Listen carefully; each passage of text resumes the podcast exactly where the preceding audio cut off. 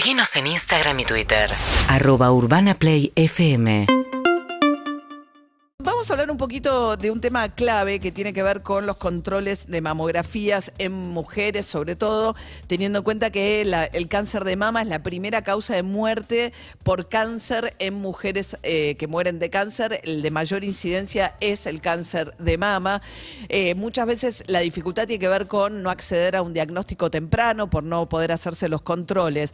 Eh, hay algunas ONGs, enseguida les voy a contar, que están haciendo un mamógrafo móvil. De todas maneras, hay que pedir turno, pues tienen cupos limitados. En arroba la Alseca Argentina, el mamógrafo está ahora estos días en River Plate, el móvil, pero eh, busquen en arroba la Alseca Argentina en las redes sociales, pues tienen que buscar igual turno. Cecilia Estro es doctora en Ciencias Sociales e investiga justamente barreras en el acceso. ¿Qué tal, Cecilia? Buen día. Buenos días, María. Muchas gracias por convocarme.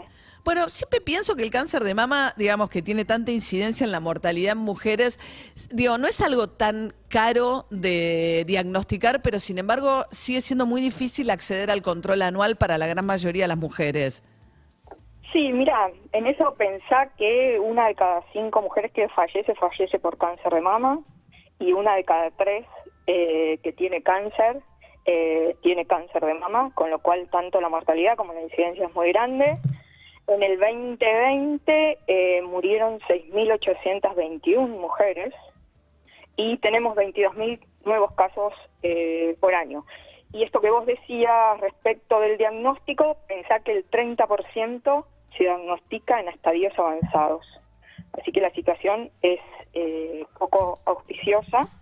Y después, bueno, tal vez un dato más que tiene que ver con la población de riesgo, que es de 50 a 69 años, y eh, realizarse una mamografía al menos cada dos años o una cada dos años.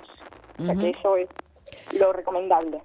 O sea, se llega tarde con el diagnóstico y hay, eh, Cecilia, digamos, eh, eh, cuanto más eh, mejor acceso al sistema de salud, es más probable que, digo, alguien que tiene una prepaga, que puede sacar un turno por teléfono y conseguirlo rápidamente, es, es más probable que consiga un diagnóstico temprano que alguien que se atienda en el sistema público, por ejemplo. Mira, con la saturación que hay hoy post pandemia, la verdad es que es difícil decir que en el sistema privado hoy tenés más rápido que en el sistema público, pero hay cuestiones que me parece que también atraviesan a todas las mujeres. Digo, es verdad que si vos tenés, eh, perteneces a sectores, sectores vulnerables, vas a tener más problemas para pagar el transporte, para ir a hacértelo, vas a tener más problemas porque seguramente vivís más lejos del centro de salud, con lo cual tenés problemas para, para llegar, pero hay cuestiones que tienen que ver, no sé, con las creencias. Es transversal este miedo al cáncer, la asociación con muerte, después también hay una cuestión que tiene que ver con la percepción que tienen de salud de enfermedad, en la cual si hay ausencia de eh, síntomas, eh, no existiría la necesidad de controles preventivos, con lo cual ahí te diría que no es tanto una cuestión eh, tanto de sistema, de subsistema de salud, sino que tiene que ver con estas características, eh, ya te digo, eh, personales. Después hay una cuestión que tiene que ver con el dolor que tienen las mujeres, que, tenemos las mujeres cuando nos hacen una mamografía. Ah, sí, hay como una cosa bueno, el dolor, ¿no? Por, bueno, porque prensa la mama. Lo que pasa que leí que había algunos desarrollos que estaban buscando hacer, tampoco es tan doloroso, pero sí es una barrera. Leí que estaban desarrollando, digamos, algunas investigaciones para buscar máquinas que provoquen menos dolor. Sería, sería, buenísimo.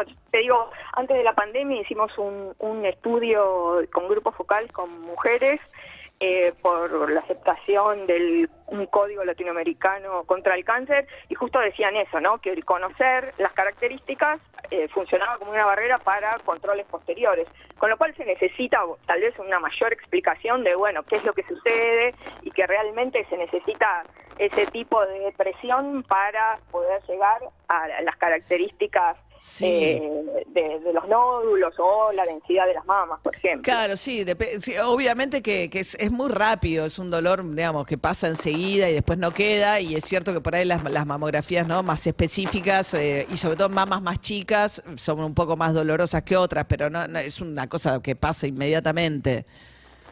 No, no, no sabía esto de, de- de la relación con el tamaño, pero también tenés otra serie de barreras que tienen que ver, bueno, con las responsabilidades de cuidado que tienen las mujeres, tanto hijos como familia, responsabilidades eh, laborales y sobre todo cuando son jefas de familia y el sustento depende de ellas.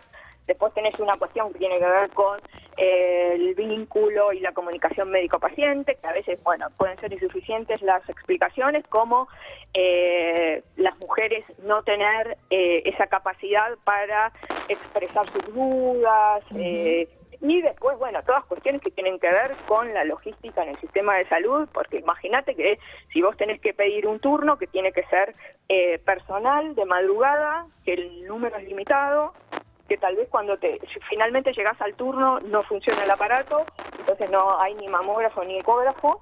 Eh, y después, bueno, también pueden ocurrir cuestiones que tengan que ver con la calidad de la atención y que se subestime algún síntoma, eh, cuando, bueno, podría ser en el primer nivel como en especialistas.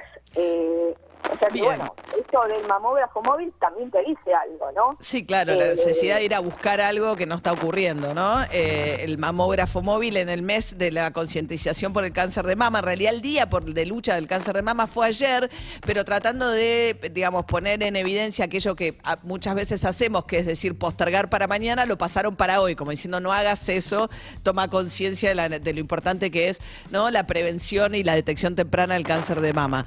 Cecilia Astro, doctora en Ciencias Sociales, investiga este tema. Gracias, Cecilia.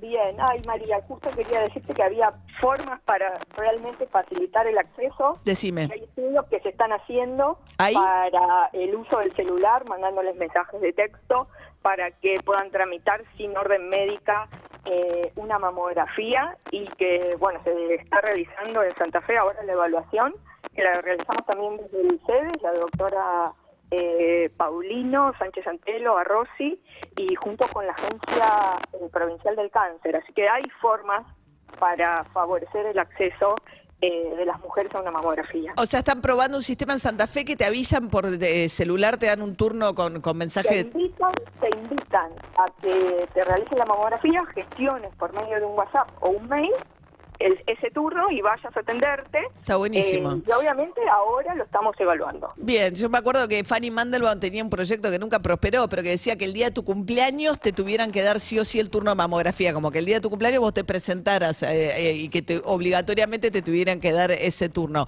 Uno tiene que fijar, por lo menos, bueno, es mi método, ¿no? En el calendario del año, el mes en el que yo me hago mis mamografías en marzo. Entonces ya estoy acostumbrada a que llega marzo y ya sé que es el tiempo de la mamografía, pero ponerse mentalmente uno una fecha para hacer el control. Gracias, Cecilia.